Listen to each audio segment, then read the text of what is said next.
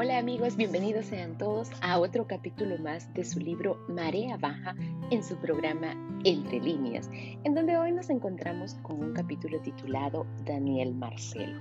Así que no perdamos más el tiempo y comencemos con nuestra lectura de hoy. Cuando un árbol desaparece del patio familiar, deja un gran hueco de luz.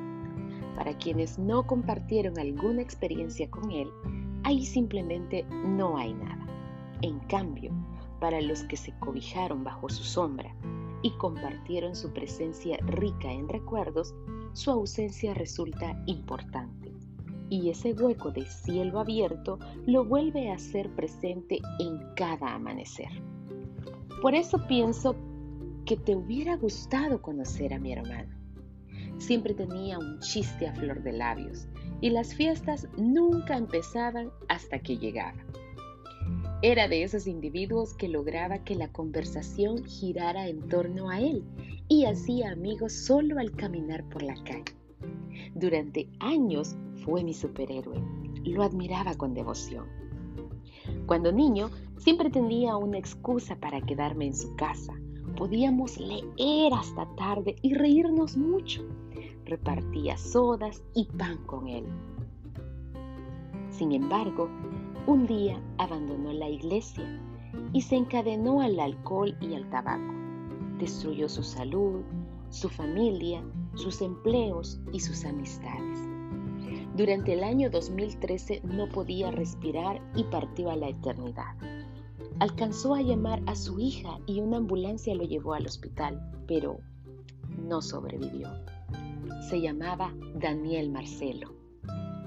He tratado de imaginarme los minutos finales de mi hermano, viajando a alta velocidad por una ruta de Cunobardo en Buenos Aires, en una ambulancia una madrugada oscura, con los médicos dándole oxígeno y tratando de volverlo en sí.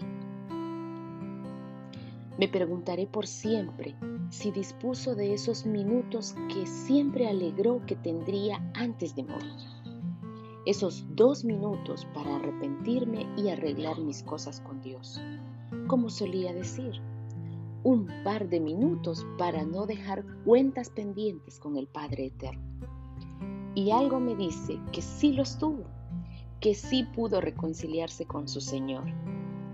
Algo me dice que le veré otra vez y que ahora mismo está tan joven y ocurrente como siempre abrazo de oso gran hermano.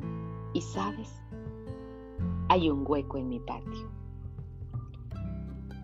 Y no sé cuántas personas se sienten identificadas con esta lectura, pero estamos seguras que sí. Así que no nos queda más que decirte que ese recuerdo se mantenga vivo en tu mente y en tu corazón, pero que no te quite las ganas de seguir adelante. Así que te decimos hasta la próxima en otro programa más de tu espacio entre líneas, donde leer te es más fácil.